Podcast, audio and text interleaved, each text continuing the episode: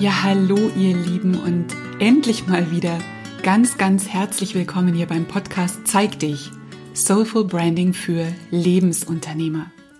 Das ist der Podcast für Menschen, die ihre wunderschöne Einzigartigkeit in ihrer persönlichen Marke voll zum Ausdruck bringen möchten.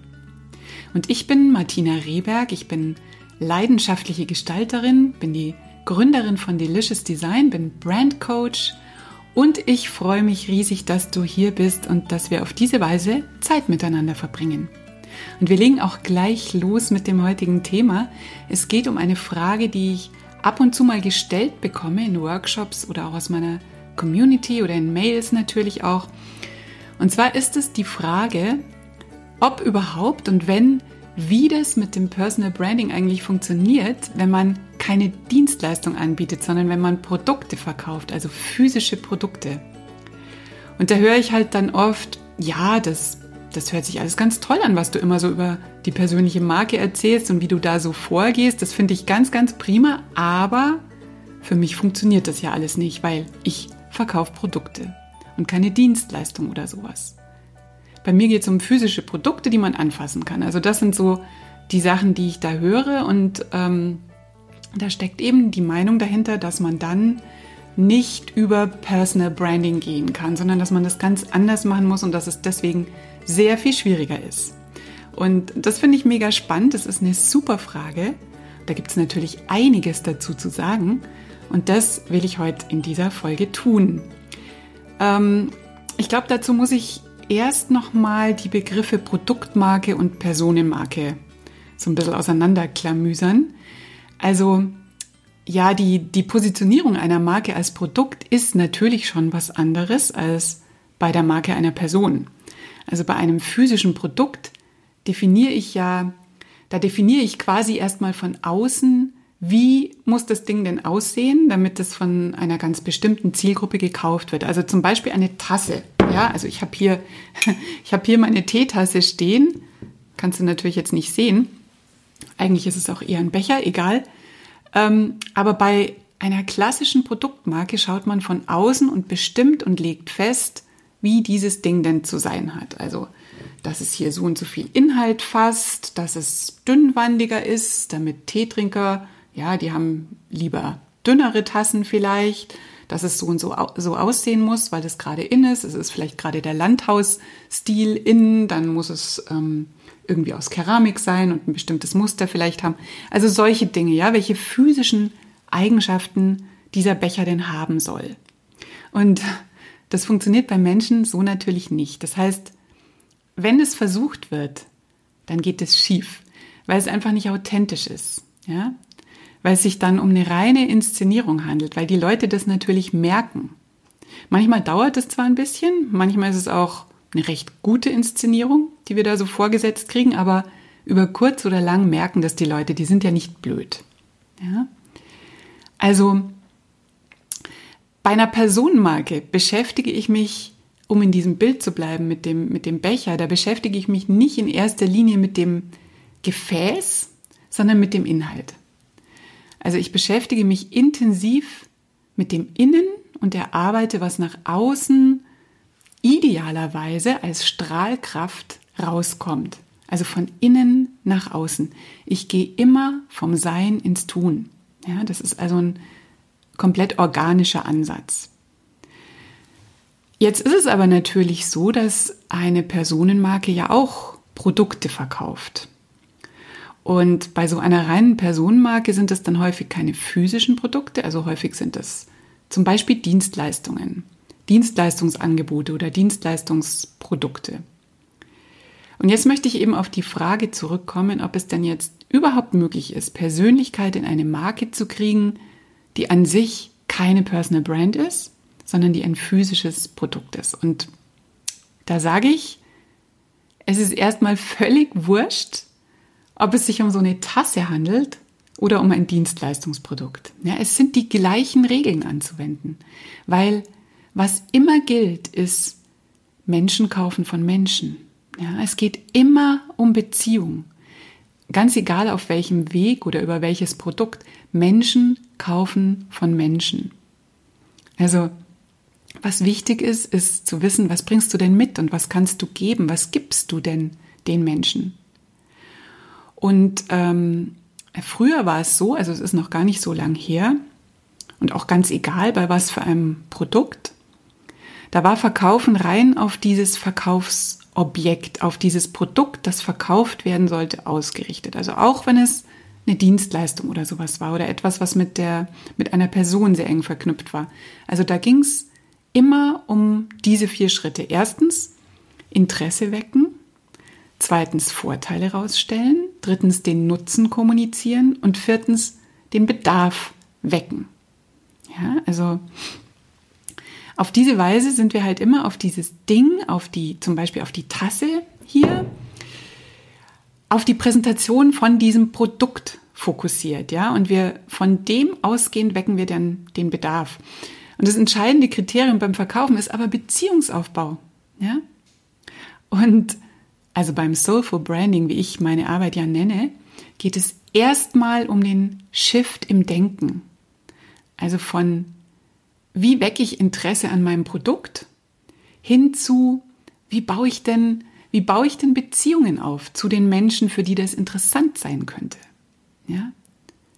Also das ist die Ausgangsbasis.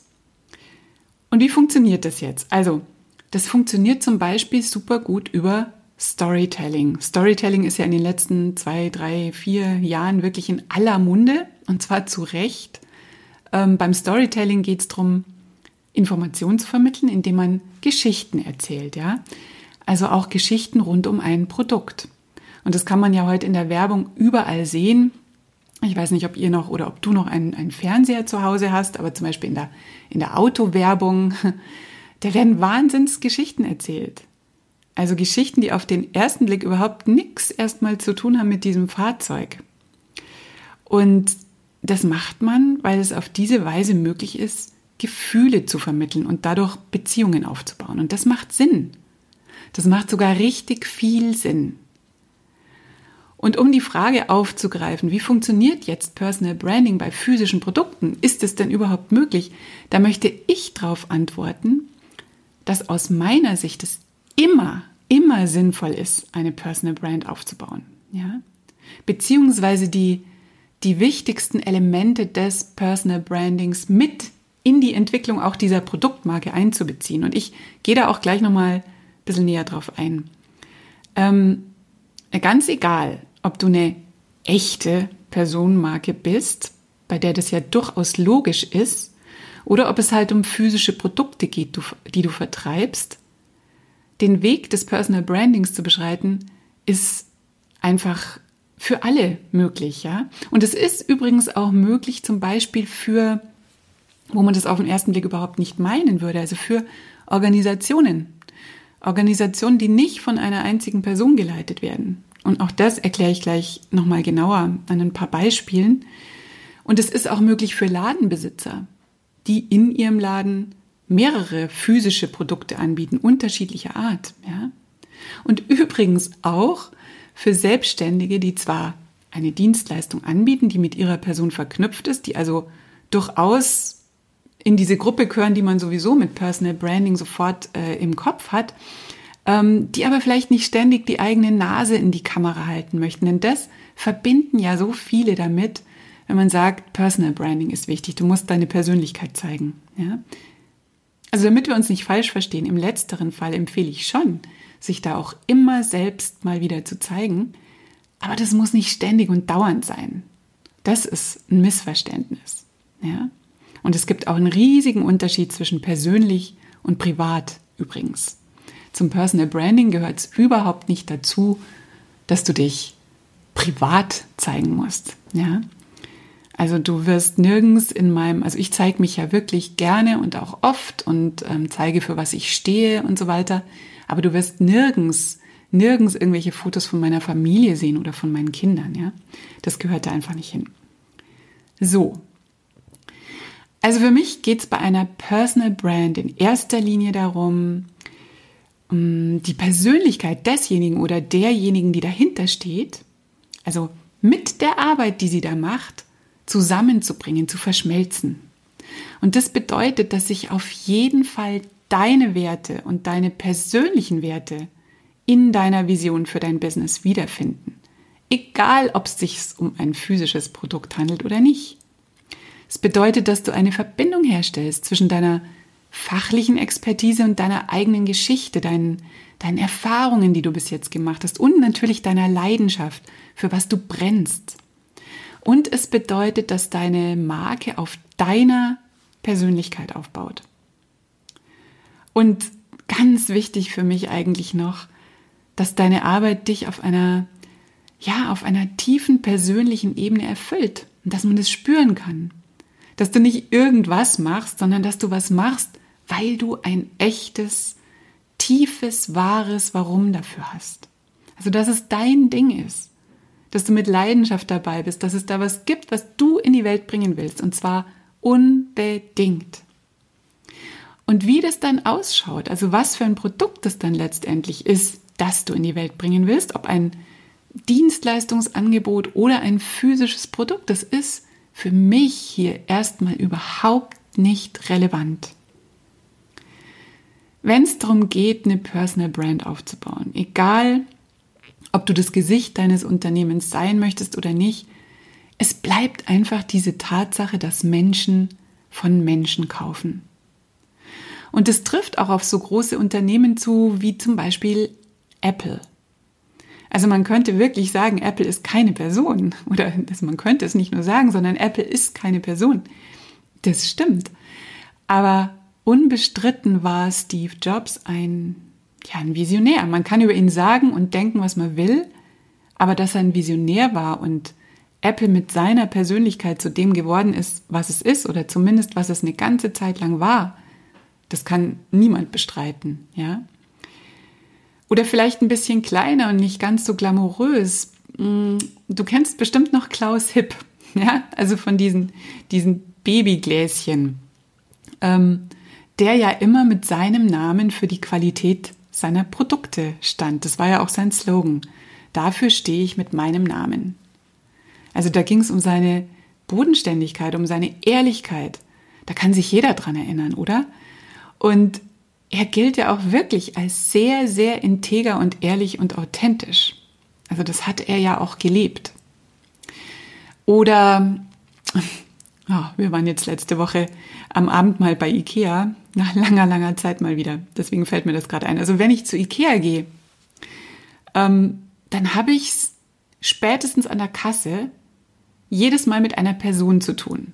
Das stimmt jetzt auch nicht ganz. Es gibt ja diese Selbstscannerkassen. Naja, egal. Also du weißt, was ich meine. Wenn ich zum Ikea gehe, das ja jetzt wirklich keine Personenmarke ist, dann habe ich es an irgendeiner Stelle irgendwann mal mit einer Person zu tun. Einer Person, die das Unternehmen auf eine ganz bestimmte Art und Weise ja mh, mm, repräsentiert, ja, also die das Unternehmen repräsentiert. Natürlich ist diese Person nicht Ingvar Kamprad. Ingvar Kamprad war der Gründer von IKEA, der die der ja die Vision hatte, für alle Menschen einen besseren Alltag zu ermöglichen. Ja? Also da war ja der, das Mission Statement von IKEA war ja, ich weiß nicht, ob es jetzt überhaupt noch so ist, aber es hieß ja, es hieß ja immer, to create a better everyday life for the many people.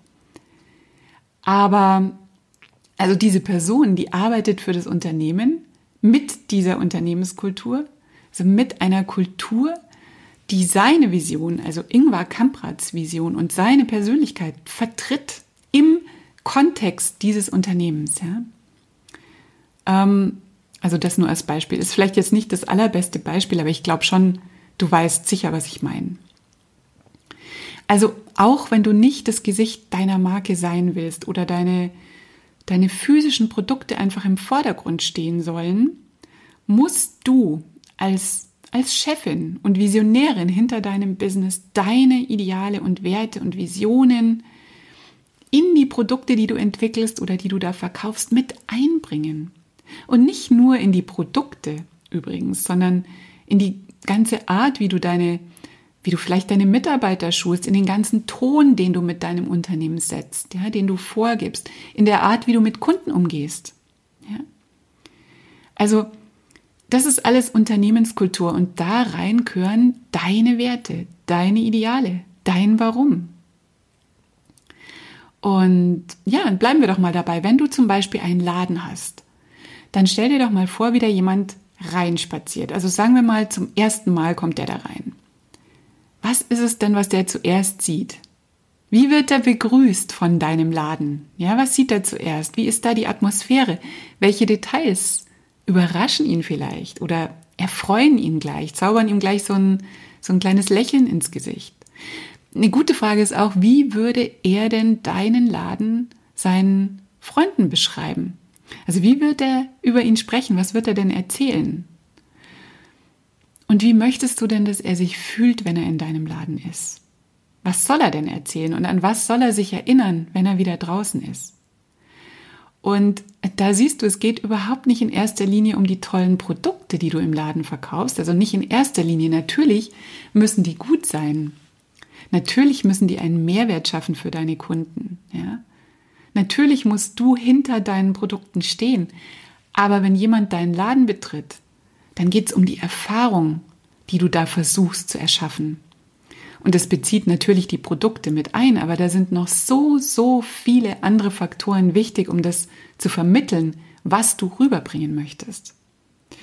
Und eigentlich brauchst du auch gar keinen richtigen äh, physischen Laden haben, in den man reingehen kann. Du kannst diese Fragen auch abwandeln, sodass sie auf einen Online-Shop passen. Ja? Also wie, was ist es, was die Leute da zuerst sehen? Mit welcher, welche Atmosphäre nehmen sie wahr, wenn sie deine URL eingeben? Ja? Wie würden Sie diesen Online-Shop Ihren Freunden beschreiben? Wie sprechen die über den? Wie fühlen die sich, wenn sie das, wenn sie die Produkte da präsentiert bekommen? Also das lässt sich da genauso anwenden. Und wenn du Produkte verkaufst, dann erzähl auf jeden Fall die Geschichten, die zu diesen Produkten gehören. Storytelling, habe ich ja am Anfang schon gesagt. Also das das sind so Punkte wie zum Beispiel, wie bist du denn auf die Idee gekommen? Warum verkaufst du denn diese Sachen? Oder warum hast du dieses Produkt selber entwickelt oder gestaltet oder in dein Angebot aufgenommen? Was ist da der Grund dahinter, die Geschichte dahinter? Und was sollen diese Produkte für die Menschen tun, die sie kaufen? Also was möchtest du denn mit deren Hilfe für die Menschen, also für die Käufer verbessern? Was möchtest du damit für sie ermöglichen? Und nochmal persönlicher, welche Schwierigkeiten hast du vielleicht gehabt auf dem Weg bis zur Produktreife? Ist das alles glatt gegangen oder hast du kämpfen müssen? Was war schwierig? Wie hast du es dann überwunden? Also was ist die Story dahinter? Und was ist die Story hinter dem Namen deines Produkts oder auch hinter dem Namen deines Ladens? Ja, du kannst in Geschichten erzählen, ähm, was bei dir anders ist als bei deinen Mitbewerbern. Warum du das tust, warum es dieses Produkt gibt, warum du davon überzeugt bist, dass es einen echten Unterschied macht für die Menschen, die es kaufen. Und bestimmt merkst du es auch schon, also die Fragen, die ich jetzt mal so aufgeführt habe, die sind gar nicht so verschieden zu denen, äh, die ich zum Beispiel dienstleistungsorientierten Unternehmerinnen stelle. Also Coaches, Trainerinnen, Beratern, Designern, Fotografinnen, Yogalehrerinnen, ja, das ist, das sind die gleichen Fragen. Und die gelten halt auch für physische Produkte und sowieso auch für Einzelhändler. Also die, diese Elemente des Personal Brandings, was da dahinter steht und was da wichtig dafür ist, die sind genauso anzuwenden und mindestens genauso wichtig auch bei physischen Produkten. Welches Erlebnis, welche Erfahrung kreierst du für deine Kunden? Welche Gefühle willst du in deinen Kunden ansprechen oder auslösen? Ja? Und dafür muss deine Brand ähm, gar nicht voll auf deine Persönlichkeit aufbauen, weil das kannst du natürlich auch als, wie gesagt, als Ladenbesitzerin machen oder als die, die die Produkte entwickelt. Immer ist das, was dich als Person erfüllt und glücklich macht, wofür du brennst, das ist genau die Energie, was dafür verantwortlich ist, dass deine Brand und dein Business genau die richtigen passenden Kunden und Klienten anzieht. Und wenn du in deiner Denke diesen, wie soll ich sagen, also diesen Switch machst von, wie kriege ich denn jetzt die Leute dazu, dass die das jetzt bitte kaufen? Ja? Wenn du da einen Switch machst hin zu, wie baue ich so schnell wie möglich Beziehungen auf zu den Menschen, für die das interessant sein könnte. Dann wird was sehr, sehr Schönes passieren, weil mit dem ersten Ansatz, boah, wie kriege ich die jetzt dazu, dass die endlich kaufen, engst du total ein. Da ist deine Energie eine komplett andere und du engst nicht nur deine Kunden ein, die das natürlich spüren, sondern auch dich selber. Du bist nicht frei, du kommst so aus so einem, aus so einem engen Mangelgedanken raus. Und bei der zweiten Denke, ähm, wie baue ich denn am besten und so schnell wie möglich eine gute Beziehung auf zu diesen Menschen? Da weitest du aus. Ja, da wird alles weit, da schaffst du Raum. Da schaffst du Raum und Möglichkeiten für Lösungen, für Kundenbindung, weil beim Verkaufen muss immer der Beziehungsaufbau im Vordergrund stehen. Verkauf ist Kommunikation. Ja? Verkauf ist Beziehungsaufbau. Und dafür gibt es natürlich ein paar Voraussetzungen. Die erste Voraussetzung ist Interesse an anderen Menschen. Das hört sich so banal an, ne? aber das ist wirklich die Grundvoraussetzung dafür, dass du irgendwas verkaufst. Interesse an anderen Menschen. Das zweite ist mit sich selbst im Reinen sein. Also du musst dich gut kennen, du musst wissen, wofür du stehst. Du musst dein Warum dahinter kennen. Ja, du musst genau wissen, was es ist, was du in die Welt bringen möchtest. Und natürlich, das ist der dritte Punkt, musst du auch mit deinen Produkten, mit deinen Angeboten im Reinen sein. Also du musst eigentlich dein eigenes Produkt so toll finden, dass du allein schon mit deiner Begeisterung die Menschen ansprichst. Ja, dass die an dieser Energie andocken wollen. Also nimm die Menschen mit mit deiner Begeisterung. Und es ist auch, dieses Verkaufen ist ja oft so ein Thema. Also Verkaufen sagen ja viele, boah, ich, das fällt mir schwer und ich bin ja kein Verkäufer und ich will nicht so pushy sein. Da könnte ich eigentlich auch mal eine extra Folge drüber machen. Aber was ich sagen will, ist, wenn du ein tolles Produkt hast und hinter dem Produkt stehst und wenn du die Menschen gut kennst, für die das genau das Richtige ist, dann verkaufst du nicht, ja? Dann machst du ein Hilfsangebot. Und dann kannst du eine Beziehung aufbauen, eine echte Beziehung und du kannst in Kommunikation gehen. Das ist was komplett anderes als pushy zu sein und jemandem was aufzuschwatzen, ja? Okay. Ähm, ich hoffe, ich konnte ein bisschen deutlich machen, dass du dir Soulful Branding oder Personal Branding durchaus zunutze machen kannst, wenn du Produkte zum Anfassen verkaufst. Ja? Es gelten die gleichen Regeln. Menschen kaufen immer von Menschen. Und Menschen kaufen besonders gern von Menschen, die ihnen sympathisch sind, zu denen sie Vertrauen haben. Also deren Energie zu ihnen gut rüberkommt. Das ist alles. Und das ist es dann auch schon, was ich dir heute mitgeben wollte zum Thema Personal Branding bei physischen Produkten. Ich hoffe, du konntest was mitnehmen aus dieser Folge. Und jetzt interessiert mich natürlich brennend, wie du das siehst, ob das ein Thema für dich ist, also ob du tatsächlich Produkte zum Anfassen verkaufst und wie du dich da mit deiner Persönlichkeit einbringst. Sehr, sehr spannend. Das würde ich gerne, das interessiert mich sehr.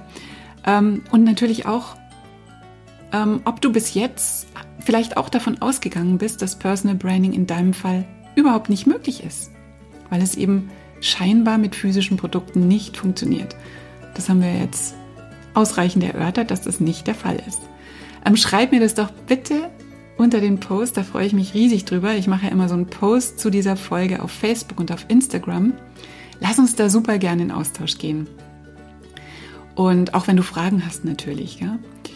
Und wenn dir die Folge gefallen hat, dann bin ich dir mega dankbar und freue mich riesig, wenn du den Podcast empfiehlst, wenn du ihn auf Social Media teilst. Das fände ich großartig. Da tust du mir echt einen Riesengefallen. Und natürlich, wenn du mir bei iTunes eine Bewertung gibst. Und das kannst du ganz, ganz simpel, kannst du einfach Sterne vergeben. Das geht blitz, blitz schnell. Aber du kannst dir natürlich auch noch gern eine Minute mehr nehmen und mir ein, zwei Sätze schreiben. Das wäre richtig, richtig toll. Und ich sage schon mal ganz herzlich Danke dafür. Gut, das war's für heute von mir. Danke fürs Zuhören. Danke für deine Zeit. Es ist so schön, dass es dich gibt.